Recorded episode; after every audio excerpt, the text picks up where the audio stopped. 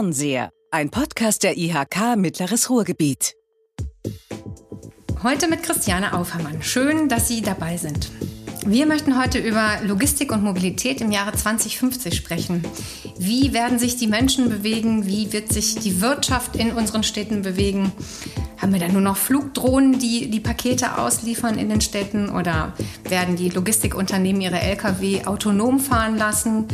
Oder gibt es in den Innenstädten überhaupt keine emittierenden Fahrzeuge mehr? Haben wir dann nur noch Lastenräder? Viele Städte müssen ja jetzt die Weichen stellen für die Mobilität der Zukunft. Und ähm, in Paris wurde zum Beispiel kürzlich Tempo 30 überall eingeführt. Ist das dann der Weisheit letzter Schluss? Oder was kann man machen? Und darüber möchten wir heute sprechen und das nicht alleine, sondern wir haben uns einen kompetenten Gast, eingeladen, Professor Dr. Michael Roos vom Lehrstuhl für Makroökonomik der Ruhr-Universität Bochum. Hallo und herzlich willkommen hier. Hallo, guten Tag.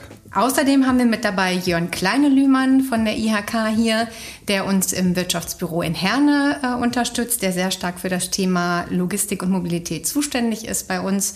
Jörn, ich freue mich, dass du auch heute dabei bist. Hallo Christiane. Vielleicht starten wir einfach mal mit einer Vorstellung, Herr Roos. Äh, erzählen Sie mal ein bisschen was zu sich und zu Ihrem Lehrstuhl. Ja, kann ich gerne machen. Ich habe den Lehrstuhl für Makroökonomik, also grundsätzlich beschäftigen wir uns mit gesamtwirtschaftlichen Zusammenhängen. An meinem Lehrstuhl, mein Team und ich beschäftigen uns aber eher mit grundsätzlichen systemischen Zusammenhängen. Also wir verstehen dass die Wirtschaft als komplexes adaptives System. Also das heißt, wir betrachten die Wirtschaft als ein System, in dem viele Faktoren und Akteure, die sich dauernd verändern, permanent verändern und weiterentwickeln. Ähm, äh, daraus entstehen eben ähm, die wirtschaftlichen Zusammenhänge. Und was mich interessiert ist, wie sich solche Themen, Systeme verändern oder wie sie sich auch beeinflussen lassen. Also insbesondere vor dem Hintergrund der Nachhaltigkeit und des, des Klimawandels. Also wir können sicher sein, dass Veränderungen kommen, ob wir das wollen oder nicht. Und die Frage ist, können wir das steuern in so einem System, das sich eben von selbst permanent weiterentwickelt. Und ähm, über dieses Thema äh, sind wir auch zum Verkehr gekommen, dass man eben selber als äh, das Verkehrssystem, dass man auch als komplexes adaptives System verstehen kann und das eine Anwendung ist eines solchen Systems vor dem Hintergrund der, der Nachhaltigkeit. Und das ist äh, etwas, wo wir uns mit großer Begeisterung beschäftigen und was glaube ich, mich auch heute hierher geführt hat. Ganz genau. Jörn, äh, stell du dich doch bitte auch kurz vor. Ja, mein Name ist Jörn Kleine-Lühmann. Ich bin im Wirtschaftsbüro Herne und für das Thema Mobilität zuständig, in Anführungsstrichen. Ich bin von Hause aus Volkswirt und ähm, ja, Thema Mobilität, was wir da als IHK machen, das ist sehr unterschiedlich. Also wir haben ganz klassische hoheitliche Aufgaben, die wir erfüllen müssen. Das sind Aufgaben, die uns der Gesetzgeber quasi übertragen hat. Äh, klingt nicht besonders spannend, ist für die Unternehmen aber sehr, sehr wichtig, damit sie dann auch ihre Dienstleistungen vollführen können. Und weiterhin beschäftigen wir uns natürlich auch mit neuen Trends in der Mobilität. Wir versuchen Unternehmen darüber zu informieren, in Anführungsstrichen, wo die Reise hingeht. Und ähm, das ist aktuell in der Mobilität sehr, sehr zahlreich. Da geht es von Förderberatungen oder nicht Beratung, sondern Hinweise auf neue Fördermittel, über neue Geschichten, aber auch die Beratung teilweise in der Corona-Zeit nach dem Motto, welche Grenzübergänge kann ich als äh, Logistiker momentan überhaupt nutzen. Prima. Und da kam ja auch dann quasi über das Thema die Verbindung zu dem Professor Roos zustande, ähm, was die äh, Studie angeht, richtig?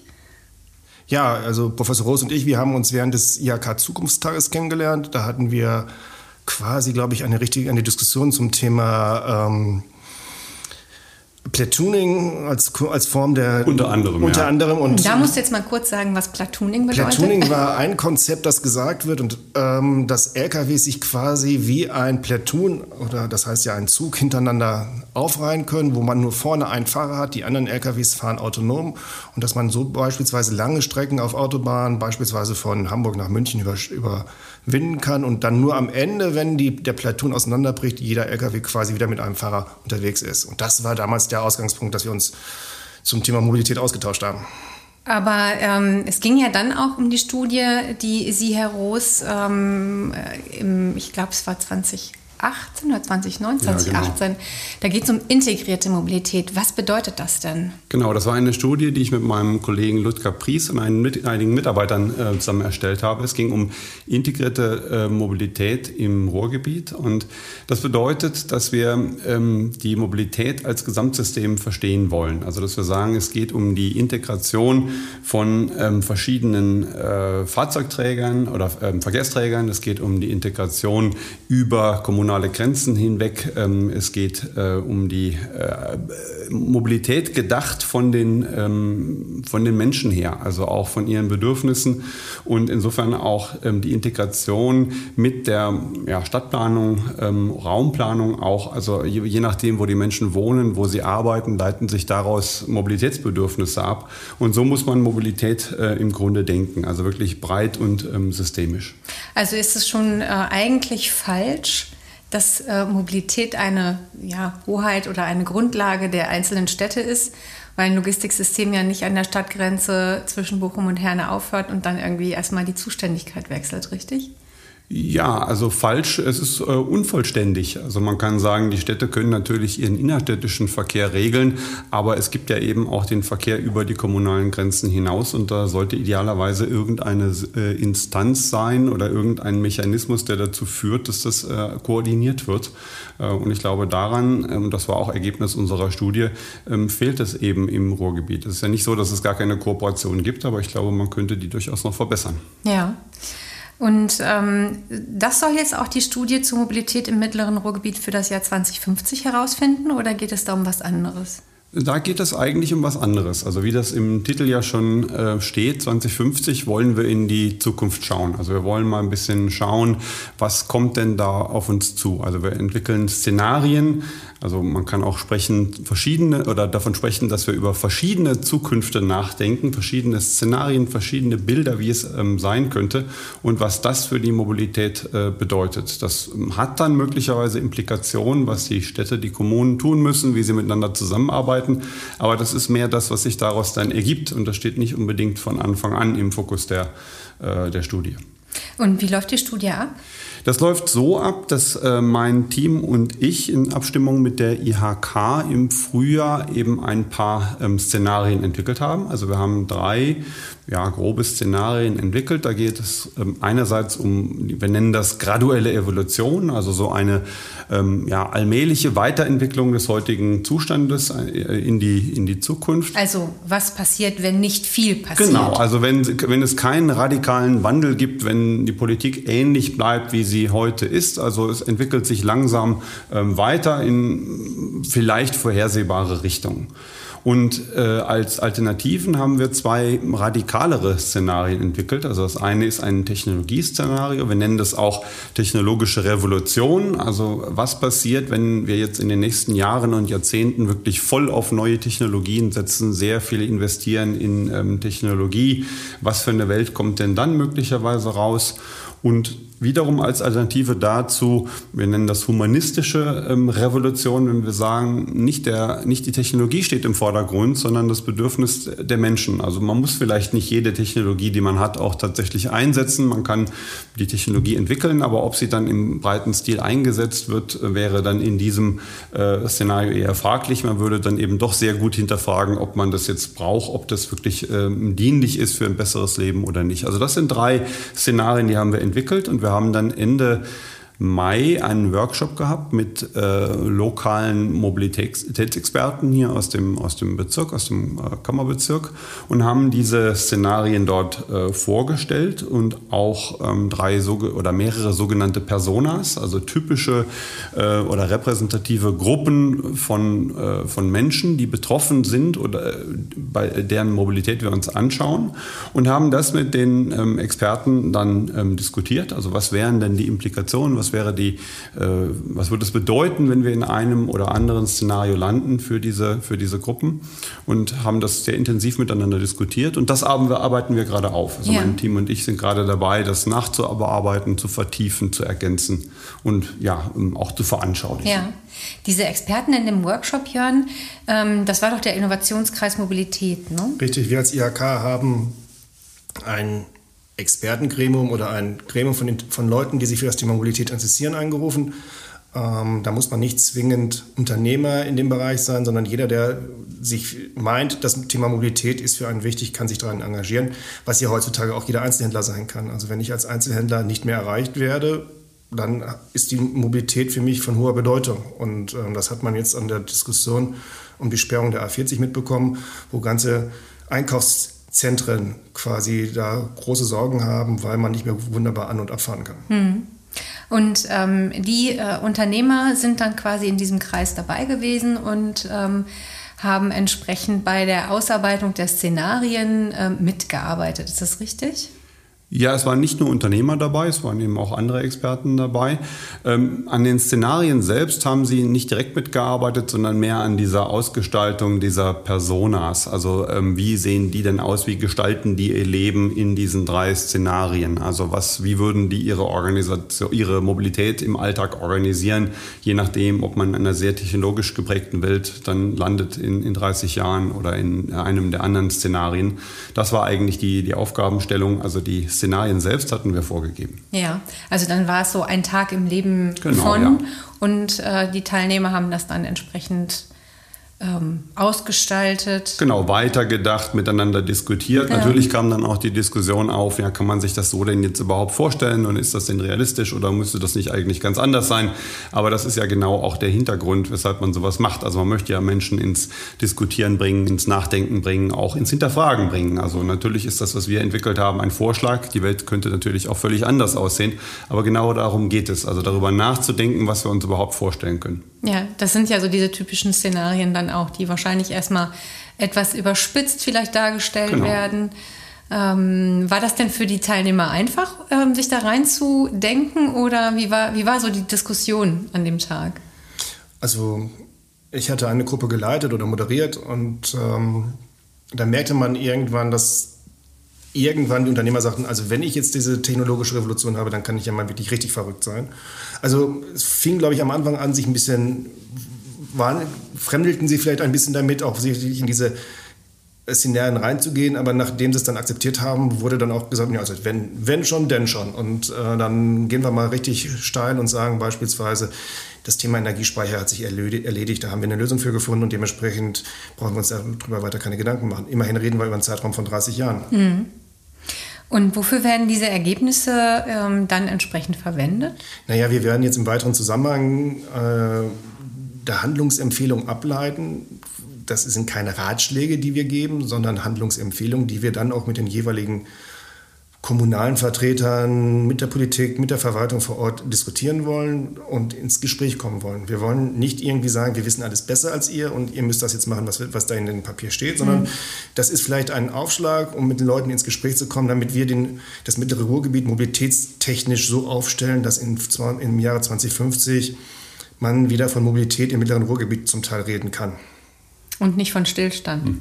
Ja, weil dieses Credo, was ein Automobilhersteller in Deutschland sagt, Freude am Fahren, findet ja zwischen 6.30 Uhr und 9.30 Uhr auf der A40 nicht statt. Und ähm, auch wenn ich jetzt sage, wir haben die ähm, Mobilitätswende und wir stauen uns jetzt künftig elektrisch, kommen wir aber an dem Zustand nicht vorbei, dass wir uns trotzdem weiter stauen. Also dementsprechend, wir müssen gucken, dass wir überlegen können, wie werden wir die Mobilität vielleicht auch durch Einsatz von Digitalisierungstechnik so aufbereiten, so möglich machen, dass künftig wirklich Unternehmer, die sagen, ich muss um 10 Uhr beim Kunden oder um 8.30 Uhr bei einem Kunden in Duisburg sein müssen, nicht ein Lottospiel haben, dass sie sagen müssen, also die letzten Male sind, bin ich dann irgendwie, habe ich dafür zwei Stunden gebraucht oder anderthalb Stunden gebraucht, sondern dass sie relativ genau voraussagen können und wissen können oder planbar haben, wann sie losfahren müssen und dass sie ihre Routen vernünftig abstimmen können.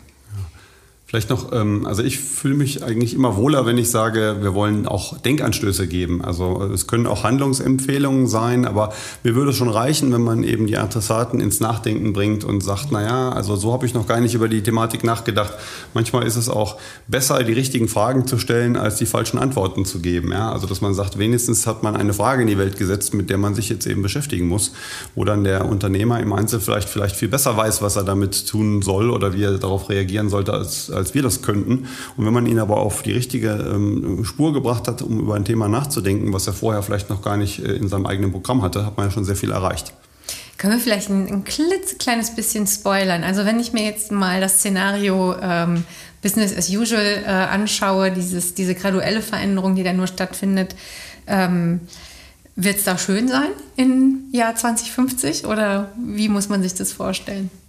Ich glaube, das hängt aus, von der Perspektive ab, die man einnimmt. Ich glaube, es gibt viele Leute, die sagen, auch mit diesem Szenario, da komme ich wunderbar klar, da ist die Veränderung nicht so groß, da brauche ich mich nicht zu sehr verändern. Es wird viele Leute sagen, die dieses Szenario finde ich schrecklich. Ich glaube, dass wir da wirklich nicht sagen können, das ist gut und das ist negativ. Ich glaube, das hängt wirklich von den einzelnen Betrachtungsweisen ab. Gerade auch im Bereich der technologischen Revolution und der humanistischen Revolution. Das, ich kenne Leute, die werden sagen, Gottes Willen, das so möchte ich nicht leben. Weder bei dem einen noch bei dem anderen. Ich, aber, aber das war ja jetzt äh, sehr diplomatisch beantwortet. Ist das falsch? ja, man könnte auch so sagen, es ist äh, so ein bisschen in ja, Durchwursteln wie bisher. Ja? Also es fehlt so die klare Linie, das klare Konzept, in welche Richtung man sich entwickeln möchte. Und dann macht man ein bisschen von diesem und von jenem und es ist vielleicht so ein, äh, ja, ein Anpassen an das, was da so kommt. Ja? Und mit allen Vor- und Nachteilen. Also man hat sicherlich eine gewisse Mischung. Vielleicht ist es, es wird sicherlich irgendwie grüner sein, es wird auch technologischer sein, äh, aber es ist vielleicht äh, in beiden Richtungen nicht auf die Spitze getrieben, was nicht schlecht sein muss. Da würde ich Ihnen recht geben. Man kann das bedauern. Man könnte sagen, es könnte ja viel grüner sein oder es könnte viel technologischer sein. Wir könnten die technologischen Möglichkeiten, die wir haben, vielleicht noch viel besser und effizienter ausnutzen, aber es muss nicht unbedingt schlecht sein. Aber es ist eben die Frage, und da werden wir sicherlich vielleicht gleich auch nochmal drüber sprechen können, äh, was bedeutet das vor dem Hintergrund der äh, Entwicklung der großen Trends um uns herum, die ohnehin ja kommen, also sprich Klimawandel, Digitalisierung, ähm, demografischer Wandel, also das sind ja die großen Fragen, die kommen ohnehin, dessen können wir ähm, uns schon ziemlich sicher sein und letztlich ist die Frage ja auch, wie wir diese Entwicklung in den Griff kriegen. Aber dann ähm, lassen Sie uns doch mal direkt äh, dazu kommen. Wie spielen denn diese einzelnen Punkte in diese Szenarien rein? Genau, also ähm, wenn ich den Klimawandel nochmal erwähnen darf. Also wir können ziemlich ähm, sicher davon ausgehen, dass im Jahr 2050 es weltweit äh, noch ein weiteres Grad wärmer sein wird als heute und in Deutschland möglicherweise noch mehr. Und all diese äh, ja, Wetterentwicklungen, die wir dieses Jahr und auch in den vergangenen zwei Jahren gesehen haben, sehr heiße Tage, ähm, Unwetter, sehr extreme Wetter, das wird weiterhin so sein, das wird auch noch schlimmer sein, das wird sich auch noch weiter fortsetzen, weiter ausprägen. Das wird so sein. Und äh, die Frage ist, wie glauben wir jetzt, wie wir am besten damit umgehen? Wird das eher technologisch sein? Also haben wir überall Wettersensoren, die das Wetter wirklich minutiös vorhersagen können? Haben wir dann technische Absperrmaßnahmen auf den Straßen, die das Wasser ableiten? Ähm, haben wir äh, Kühlungsanlagen technischer Art in den, äh, in den Straßen? Also große Ventilatoren, haben wir besondere Schutzanstriche an den Gebäuden oder was auch immer. Oder ähm, also sehr technikorientiert. Oder haben wir vielleicht doch ähm, anders gestaltete Städte, also weniger auf Technik, dass wir sagen, sie sind grüner, wir haben Wasserflächen, ähm, wir haben mehr ähm, Verschattung, wir haben auch kleinere Wege, dass die Menschen vielleicht gar nicht so weit äh, sich im Freien bewegen müssen, gar nicht dem Risiko des Wetters vielleicht so sehr stark auseinandergesetzt sind. Das ist eine unterschiedliche Art und Weise, wie wir uns letztlich an diesen Klimawandel Klimawandel anpassen. Ja, und das ist auch dann die Frage, was machen wir aus der Technik, die wir, die, die wir haben. Also ähm, wenn wir über die Digitalisierung sprechen, findet unser Leben überhaupt noch im realen physischen Raum statt? Oder haben wir unser Leben vielleicht weitgehend sowohl auf der Arbeit als auch in der Freizeit in den virtuellen Raum verlagert und wir haben vielleicht gar keine Notwendigkeit mehr, ähm, draußen in der realen Welt, in der, ja. in der, Natur herumzulaufen. Also es gibt gar keine Pendler mehr. Vielleicht. Ja, vielleicht gibt es sie gar nicht mehr. Also vielleicht bleiben die Menschen zu Hause und ihr Leben findet zu Hause statt. Alles, was man so machen kann. Man kann ja heute schon sehr viel zu Hause machen. Das haben wir in den letzten anderthalb Jahren der Pandemie ja gesehen, wie viel man zu Hause machen kann. Das wird ja nicht weggehen. Das wird auch in den nächsten 30 Jahren so bleiben und sicherlich noch weiter perfektioniert ja. werden. Und vielleicht äh, ist es auch so, dass wir dann gar nicht mehr nach draußen gehen oder so gut wie, so gut wie gar nicht mehr. Und dann wäre aber die Frage, naja, ist das, das wäre eher nicht die humanistische äh, äh Vorstellung. Also ist das dann lebenswert? Also vielleicht für die Menschen dann in 30 Jahren ja, aus unserer heutigen Sicht vielleicht mit einem Fragezeichen zu versehen. Ja.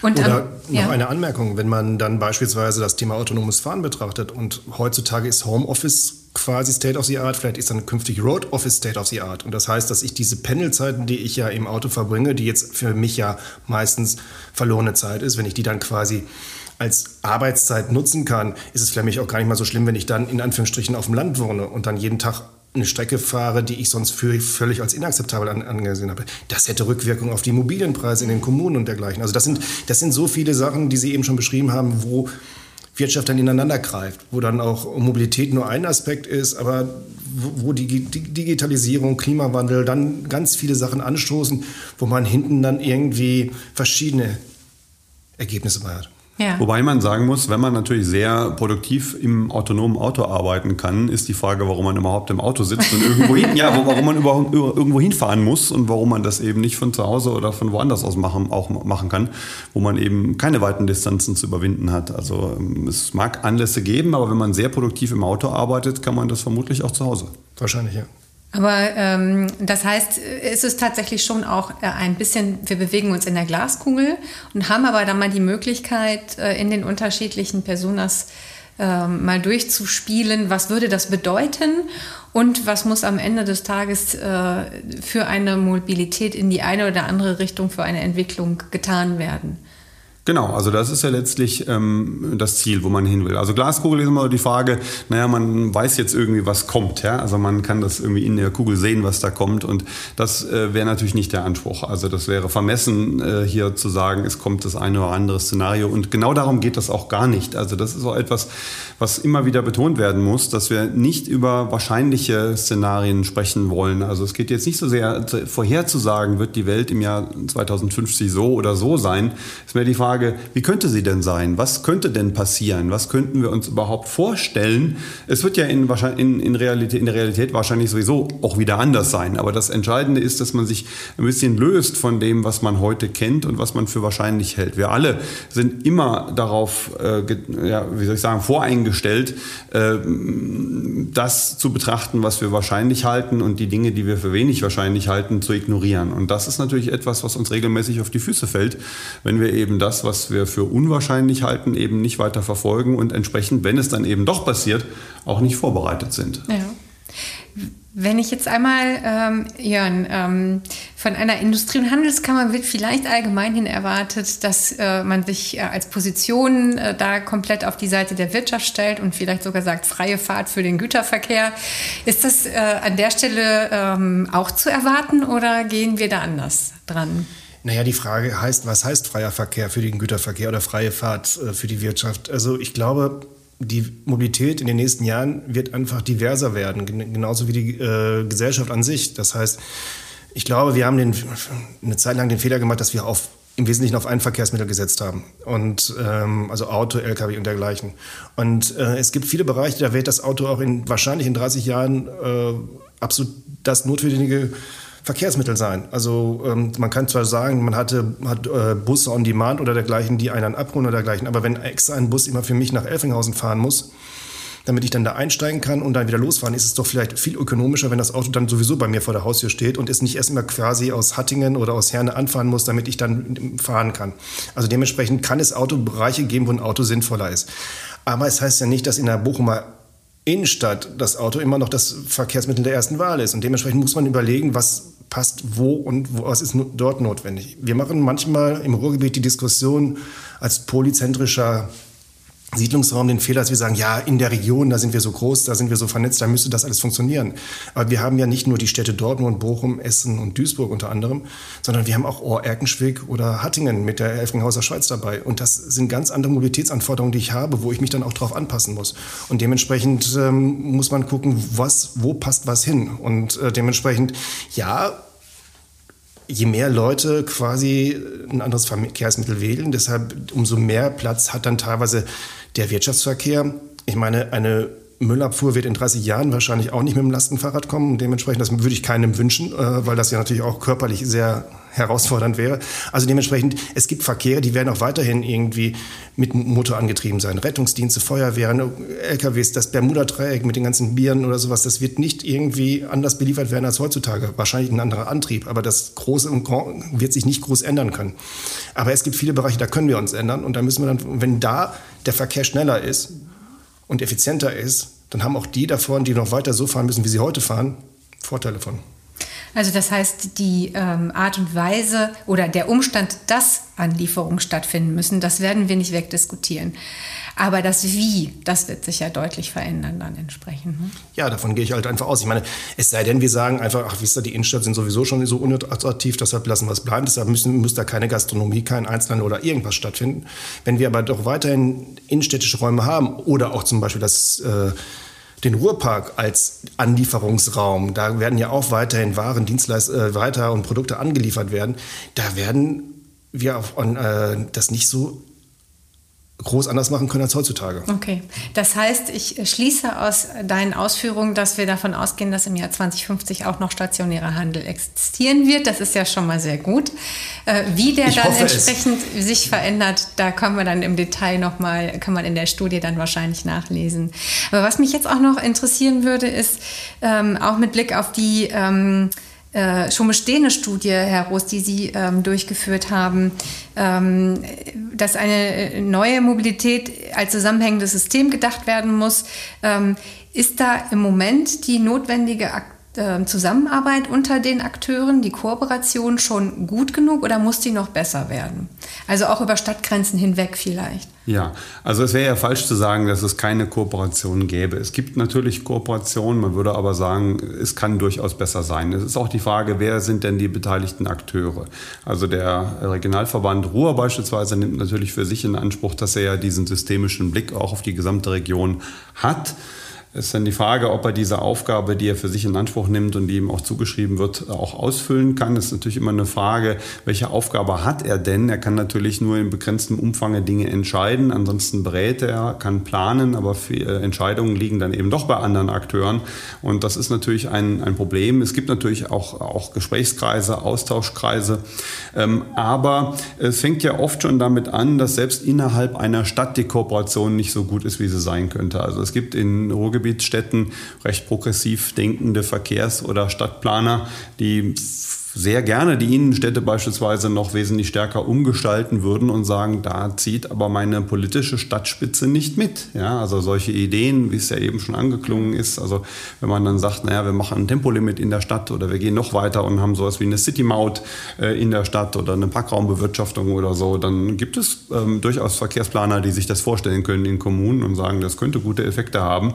Aber dann heißt es, das kriegen wir nicht durch, unsere politische Spitze traut sich nicht. Also das können wir nicht machen. Also selbst an der Stelle ist es ja schon ein Problem. Und dann wird oft ja auch das Argument vorgebracht, naja, wenn wir das jetzt hier in Bochum machen, dann fahren die Leute eben nach Essen zum Einkaufen oder nach Oberhausen oder nach Dortmund. Und das wäre natürlich eine Aufgabe für eine Kooperation, dass man ja. sagt, äh, wenn man das für sinnvoll hält, dass man eben versucht, die Kosten, die durch den Autoverkehr in den Innenstädten entstehen, und die sind ganz enorm, also äh, in Bezug auf Lärm, in Bezug auf Feinstaub, in Bezug auf den Platz, den man wegnimmt. Ich bin eben mit dem Fahrrad hierher gekommen und mit dem Fahrrad hier mitten in die Bochumer Innenstadt Innenstadt reinzukommen, ist kein Vergnügen. Ja? Also wenn man Glück hat, hat man irgendwo einen kleinen, kleinen, schmalen Streifen, wo man sich mit dem Fahrrad bewegen darf und der Rest ist für die Autos äh, vorgesehen. Und dass man diese Kosten den Autofahrern mindestens zum Teil aufbürdet, also den Kosten, die sie selber verursachen, hat durchaus auch ökonomisch ähm, äh, eine gute Rationalität.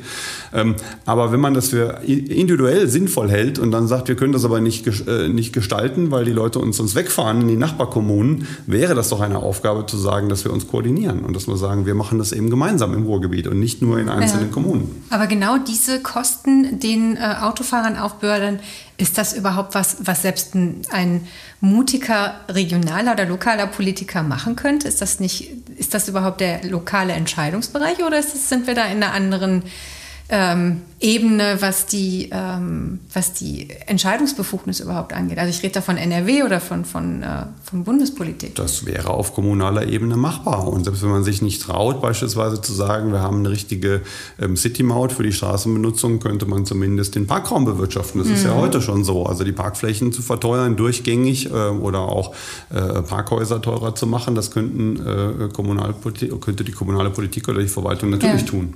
Also das heißt, wir reden von ähm, mutigen politischen Entscheidungen und ähm, zwei, drei Beispiele haben Sie da ja schon direkt. Ja, also vielleicht, vielleicht, wenn ich es ergänzen darf. Also es gibt, ähm, ob, ob es so mutig ist, ist die Frage. Also es gibt wissenschaftliche ähm, Umfragen, auch ganz frisch, auch vor, vor kurzem hier beispielsweise am, am RWI in Essen gemacht, woraus kam, dass sich eben durchaus auch sehr viele Bürger das vorstellen mhm. könnten und vorstellen könnten, dass es positive Effekte hätte und äh, ein erheblicher Anteil der Bürger sagen würden, ja, warum denn nicht? Also das äh, ist, äh, ist durchaus äh, denkbar. Also vielleicht sind die Bürger da auch tatsächlich, vielleicht nicht alle, aber manche einfach auch schon weiter, als, äh, als viele Politiker sich das denken. Da wollte ich auch noch darauf hinweisen, weil ich glaube, in dieser Studie wurde auch erarbeitet, das war eine andere vom RWI, dass die Nutzer des Autos die Kosten des Autos komplett falsch ja, einschätzen. Ja. Also äh, man wird fragt, wie teuer ist das Autofahren, da rechnet man meistens vielleicht den Benzinpreis hoch, vielleicht nochmal den Ölwechsel. Aber beim Auto sind so viele versteckte Kosten, die man mit der Anfangsfinanzierung, mit der Abschreibung, mit den Steuern, mit den Versicherungen und, und, und, und den Wartungskosten, äh, die meistens bei dieser Überlegung überhaupt nicht berücksichtigt werden. Und deshalb man sagen sie, oh Gott, Busfahren ist viel zu teuer und dergleichen. Mag sein, dass es in der Region noch zu teuer ist, aber die Nutzer des Autos, und da will ich mich nicht ausschließen, das mache ich genauso, ähm, haben bei der Einschätzung, wie teuer Autofahren ist, eine mhm. komplett falsche Vorstellung. Okay, also ähm, mutige oder auch vielleicht sogar durchaus von den Bürgern gerade mittlerweile schon gewünschte Entscheidungen äh, voranbringen. Ähm, wie sieht es mit Austesten aus? Also mit, mit ähm, ersten Test, gibt es da was? Gibt's, muss da eine Kooperation besser werden, um Dinge einfach mal auszuprobieren? Ja, also das ist ähm, ein sehr schönes Stichwort, was Sie hier bringen. Also äh, oft ist es ja so, dass viele Dinge daran scheitern, dass man sehr lange plant und alles äh, perfekt machen möchte und dass es natürlich dann Proteste gibt und dass äh, beispielsweise, wenn irgendwo eine Straße verkehrsberuhigt werden soll oder Parkplätze wegfallen, ähm, das Geschrei oft natürlich groß ist und dann wird immer sehr viel, werden mit, wird mit sehr vielen Schreckensszenarien gearbeitet und dann schreckt man davor zurück. Und das wäre natürlich genau so, wie Sie es im Prinzip vorschlagen, dass man sagt, ja, man könnte es ja mal probieren, man könnte ja mal schauen, wenn man, was passiert denn, wenn man für ein halbes Jahr eine Straße verkehrsberuhigt und dann muss man vielleicht auch gar keine großen baulichen Maßnahmen machen, sondern man stellt halt einfach drei Blumenkübel auf die Straße und schaut mal, was passiert. Äh, und wenn es dann gut ist, lässt man das und baut das weiter aus. Und wenn es eben nicht gut ist, dann nimmt man die Blumenkübel wieder weg und stellt den alten Zustand wieder her. Das kann man ja ohne größere äh, Verfahren im Prinzip machen. Und was man eben auch kennt, äh, beispielsweise aus anderen Städten, in der Schweiz beispielsweise, in Zürich, da gab es enorme Proteste beispielsweise auch vom Einzelhandel, wenn ähm, Flächen oder äh, Strecken verkehrsberuhigt werden sollten. Da hieß es, das ist unser Ruin. Äh, und ein halbes Jahr später, nachdem es dann tatsächlich gemacht worden war, war alles so gut wie vorher auch, zum Teil sogar besser. Also es ist ja immer auch die etwas merkwürdige Vorstellung, dass nur Autofahrer einkaufen und Fahrradfahrer oder Fußgänger nicht einkaufen. Ja, das ist ja nicht wahr. Also wenn man solche Dinge probiert hat, stellt man sehr oft fest, dass die Bürger das sehr, sehr gut annehmen und auch im, äh, später diesen alten Zustand gar nicht mehr haben wollen. Also auch ein Klassiker, man verwandelt einen Parkplatz in einen kleinen Park oder in einen Spielplatz, äh, vielleicht in so einem Pop-up-Format. Und wenn man das den Bürgern anschließend wieder wegnehmen will, gibt es sehr häufig Proteste. Ja, also insofern wäre das auch ein Weg, dass man sagt, wir fangen einfach mal an, viel niederschwelliger und machen keinen perfekten Planungsprozess, sondern probieren Dinge aus. Mhm. Immer auch mit dem Versprechen, wenn es eben nicht gut funktioniert und die Bürger es nicht haben wollen, dann nimmt man es wieder weg. Mhm. Ist ähm, das Planungsrecht dafür gut genug oder muss, da auch, muss man da auch ran? Ist das ein, ist das ein Hinderer, ein Hemmnis? Ja, ich denke schon. Es gibt natürlich immer auch Experimentierklauseln, wo man diese Möglichkeiten hat. Die müsste man natürlich vielleicht auch noch etwas mutiger äh, nutzen. Ja. Ja. Und nicht nur das Planungsrecht. Ich meine, es gibt die Straßenverkehrsordnung, es gibt so viele Möglichkeiten. Also langsam fangen an, die Fahrradstraßen um sich zu greifen. Hier in Bochum, in Randbezirken, sage ich mal so, äh, aber in anderen Städten, in Münster beispielsweise, sind ganze Wohngebiete als Fahrradstraßen umgewidmet worden. Und das funktioniert ohne Probleme. Und das ist besser als auch ein breit ausgebauter Fahrradstreifen. Oder wenn ich die sogenannten Shared Spaces habe, also Bereiche, wo Fußgänger, Fahrradfahrer und Autos quasi miteinander, gegeneinander, aufeinander aufpassen müssen. Das sind Sachen, die kann man machen, werden aber nicht gemacht. Also dementsprechend die, auch die Straßenverkehrsordnung gibt Möglichkeiten, dass ich Sachen anders widme, als sie jetzt gewidmet sind, ohne dass ich dann groß umbauen muss, dass ich irgendwie äh, viel Geld verschwenden muss, in Anführungsstrichen für Umbaumaßnahmen, sondern dass ich einfach eine Straße anders widme und ähm, dann funktioniert das auch. Kann es funktionieren und das kann man ruhig öfters mal, ich sage auch mal progressiver ausprobieren. Und wenn man merkt, es hat nicht funktioniert, dann kann man das relativ einfach wieder zurückdrehen, ohne dass man dann wieder sagen muss, okay, jetzt müssen wir wieder den Bagger bestellen. Hm. Jetzt haben wir ja auch den Umstand, dass sich ähm, ganz unterschiedliche Verkehrsteilnehmer ähm, aus ganz unterschiedlichen Intentionen äh, eine Infrastruktur teilen müssen. Der Wirtschaftsverkehr und der Personenverkehr, ähm, der öffentliche Verkehr. Ähm, sind denn beide Interessen gut miteinander ähm, zu vereinbaren oder ist das so, dass man da tatsächlich einen Unterschied hat zwischen privater Mobilität und wirtschaftlicher Mobilität? Also erstmal muss man vielleicht sagen, ähm, sowas wie Shared ähm, Spaces, das ist schon schwierig. Also wir haben ein Forschungsprojekt am, äh, hier in meiner Fakultät, äh, das beschäftigt sich auch mit äh, Quartierslösungen, Mobilitätslösungen ähm, in Essen und auch in Offenbach. Da wurden Bürger gefragt, wie sie sich eben ihr Quartier vorstellen könnten, ob sie Ideen haben für die Mobilität. Und da kommt sehr häufig raus, dass sich gerade Fußgänger, aber auch Fahrradfahrer eher getrennte Verkehre wünschen. Also das mag in Wohngebieten durchaus funktionieren und anders sein wo man sagt, man hat ohnehin langsam Verkehr und nimmt aufeinander Rücksicht. Aber wenn es eben im Innenstadtbereich ist, wo eben Autos vielleicht auch ein bisschen schneller fahren, da wünschen sich sehr viele eben dann doch getrennte Verkehre. Also die Fußgänger von den Fahrradfahrern, aber die Fahrradfahrer auch von den, äh, von den Autofahrern. Also das ist etwas, was da sehr häufig genannt wird von den, ähm, von den Bürgern. Aber Ihre Frage war jetzt ja, gibt es einen Unterschied zwischen ähm, äh, gewerblichen äh, ja, Verkehrsteilnehmern und, und privaten? Ähm, also einerseits, was die Fahrzeugnutzung angeht, glaube ich, dass die Gewerblichen sicherlich rationaler sind. Ähm, also vielleicht viel stärker natürlich äh, kalkulieren, welches Fahrzeug nutze ich denn, wohin fahre ich denn, wie häufig fahre ich denn, ähm, solche Dinge beispielsweise. Lohnt sich eine Fahrt überhaupt? Und das macht der private Bürger vielleicht häufig nicht so sehr. Und äh, interessanterweise ändert er ja häufig auch den Charakter. Also dieselbe Person äh, ist eine völlig andere, wenn sie zu Fuß geht, mit dem Fahrrad fährt oder eben im Auto sitzt. Ja, also äh, das ist ja sehr interessant. Also was man sehr stark beobachten kann, ist natürlich, dass äh, im privaten, in der privaten Verkehrsnutzung sehr viel Emotion im Gespräch ist. Auch sehr viele Routinen. Ja, also man hat bestimmte Wege, die man eben halt immer mit dem Auto fährt, wo man vielleicht gar nicht auf die Idee kommt, auch mal mit dem Fahrrad zu fahren beispielsweise. Ähm, und auch, wie, wie Sie es schon gesagt haben, Herr Klein-Nümann, also auch diese Irrationalität, also dieses Unterschätzen, was kostet das Auto denn eigentlich? Ja, also äh, das sind, ist sicherlich ein, ein Unterschied. Jetzt bei der Nutzung, tja, gestresst sind sie, glaube ich, alle. Ja? Also die, die Lieferanten sind gestresst und die Menschen, die auf die Arbeit fahren wollen, sind auch gestresst. Das ist eben, also an der Stelle unterscheiden sie sich nicht und das ist natürlich ein großes Problem, dass unser Verkehr, so wie er ist, eben für alle Teilnehmer sehr viel Stress verursacht. Ja. Ähm, jetzt sind wir schon zeitlich sehr weit vorangeschritten. Wie sind dann jetzt die nächsten äh, Schritte für die Studie? Wie geht es weiter? Wann kann, man, wann kann man sie lesen? Ja, im Herbst. Ja, im Herbst. ja, Ende des Jahres sagen wir mal doch vielleicht so. Ne? Also ja. wenn wir eher fertig sind, umso besser. ja, ja, aber dieses Jahr schaffen wir noch. Ja, auf jeden Fall. Ja. Prima. Und äh, das heißt, damit gehen wir dann ähm, in eine weitere Diskussion. Äh, was machen wir mit den Ergebnissen? Ja, also ähm, wir haben die Studie nicht gemacht, damit wir sie dann schön ins, äh, auf dem Server abspeichern können und ins Regal stellen können als gebundene Ausgabe, sondern wir gehen dann, wie gesagt, mit diesen Denkanstößen auf die, auf die Player in der Region zu ähm, wir haben in, den, in der Vor-Corona-Zeit hatten wir schon zwei Veranstaltungen gemacht mit dem sogenannten Ruhefaktor Mobilität. Äh, vielleicht mag der eine oder andere Hörer sich daran erinnern. Wir waren in Langdreher in der Kirche, wir waren in der U-Bahn-Station am Schauspielhaus und haben dort über Mobilitätslösungen diskutiert.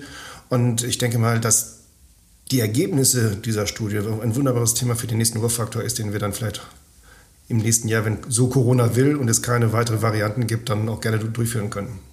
Prima. Ähm, was äh, glaubt ihr beide, glauben Sie beide denn, wird ähm, in den nächsten Jahren sich definitiv äh, verändern? Was wird äh, anders werden, als es jetzt ist? Tja, also äh, was man ja sieht während der Corona-Pandemie ist, dass leider, leider der ÖPNV verloren hat gegenüber dem Auto. Also man hatte ja den Trend hin zum ÖPNV, das wurde leider gestoppt. Ich denke, das wird sich wieder umdrehen mit einem gewissen äh, Abstand ähm, zur, zur Pandemie, so denn die Pandemie irgendwann zu Ende ist. Ähm, was man auch beobachtet, ist, dass das Fahrrad gewonnen hat. Das kann man sehen. Man kann auch sehen, dass äh, beispielsweise Verkaufszahlen im Fahrradhandel äh, enorm nach oben gehen und auch die Bestellungen enorm nach oben gegangen sind. Die Fahrradhändler können gar nicht liefern, was natürlich auch jetzt im Moment an der weltwirtschaftlichen Lage liegt. Aber das ist ein, ein, ein enormer Boom und ich denke, dass äh, wird hoffentlich bleiben, dass also viele entdeckt haben, dass Fahrradfahren praktikabel ist, auch schön sein kann und das ähm, auch weiterhin ähm, durchführen. Ansonsten muss man natürlich sehen, also wir haben natürlich alle gelernt, wie praktisch Videokonferenzen sind und sehr viele Hemmungen abgebaut äh, gegenüber Videokonferenzen und digitalen Formaten. Das ist etwas, was bei, was bei mir definitiv bleiben wird. Also, dass ich eben mir sehr genau überlege, ob ich jetzt äh, für ein, ein, ein Treffen mit Kollegen jetzt unbedingt wirklich am Nachmittag nach Duisburg Hamburg zurückfahren muss und dann wieder ähm, zurückkomme oder ob ich wirklich für einen Tagesvortrag in Freiburg oder in Dresden oder in Tübingen da unbedingt einen ganzen Tag mit dem Zug nach Dresden fahre und dann wieder zurückkomme. Im Prinzip zwei Arbeitstage aufwende, um einen anderthalb Stunden Vortrag zu halten. Also das wird etwas sein, was ich mir in Zukunft sehr, sehr viel besser überlegen werde, als ich das in der Vergangenheit gemacht habe. Ich habe die Erfahrung gemacht, dass das auch sehr wunderbar funktioniert äh, in, in Videoformaten und das habe ich gemacht und das wird garantiert bleiben und ich mhm. denke, das wird auch bei vielen anderen Menschen bleiben. Und ich vermute mal, dass das Thema Verbrennungsmotor, ob wir es wollen oder nicht in Deutschland, endlich ist, weil ähm, wenn man weiß, dass die großen deutschen Automobilhersteller 40 Prozent ihrer Produktion nach China liefern äh, und die keinen Diesel mehr haben wollen, dann kann der Diesel noch so gut sein, wie es mir alle Ingenieure berichten. Aber wenn den auf der Welt keiner mehr haben möchte, dann macht es auch keinen Sinn, für den deutschen Markt weiter Dieselmotoren zu produzieren. Und dementsprechend denke ich mal, wird sich das Thema Verbrennungsmotor, ob es die Politik will oder nicht, ob es jetzt äh, eine ideologische Diskussion ist oder nicht, von sich aus erledigt haben. Ja, die deutsche Automobilindustrie hat da lange Zeit drauf auf dieses Pferd gesetzt. Der amerikanische Markt, den haben sie sich selber kaputt gemacht durch den Skandal. Und ich glaube einfach mal, dass die jetzt relativ ihre Hausaufgaben gemacht haben und die Entwicklungen, die ja auch von deutschen Firmen auf den Markt gebracht werden, sind ja so vielversprechend, dass man sagen kann, sie haben den Anschluss wiederhergestellt. Und ähm, ich glaube, das Thema Verbrennungsmotor, das ist, das ist eine politische Diskussion, aber eigentlich hat sich das Thema schon erledigt. Okay, also ich fasse mal zusammen. Äh, es wird durch die Pandemie definitiv äh, Veränderungen geben, die man jetzt schon erkennen kann. Über alle anderen Möglichkeiten wird die Studie berichten. Ähm, in diesem Jahr, im Herbst, wird auf jeden Fall noch was dazu zu lesen sein. Ähm, ich würde vorschlagen, alle Fragen, alle Hinweise von, von Unternehmerinnen und Unternehmern sammeln wir. Ähm, da ist der Jörn Kleinelümer bestimmt der richtige Ansprechpartner dafür. Und ich schlage einfach mal vor, wir laden Sie, Herrn Groß, nächstes Jahr nochmal ein, wenn wir die Ergebnisse der Studie haben und gehen da weiter in die Diskussion darüber, was machbar ist und was nicht. Sehr gerne. gerne. Ähm, ja, Jetzt würde ich dann an der Stelle äh, vielen Dank sagen für das Gespräch. Ich fand es sehr spannend. Vielen Dank auch an die Zuhörerinnen und Zuhörer fürs äh, Zuhören entsprechend. Äh, wenn Ihnen diese äh, Episode gefallen hat, dann liken Sie uns, teilen Sie uns äh, in den sozialen Medien. Ähm, kommen Sie gerne auf uns zu für Veränderungen, Verbesserungsvorschläge. Lassen Sie uns auf jeden Fall in Kontakt bleiben.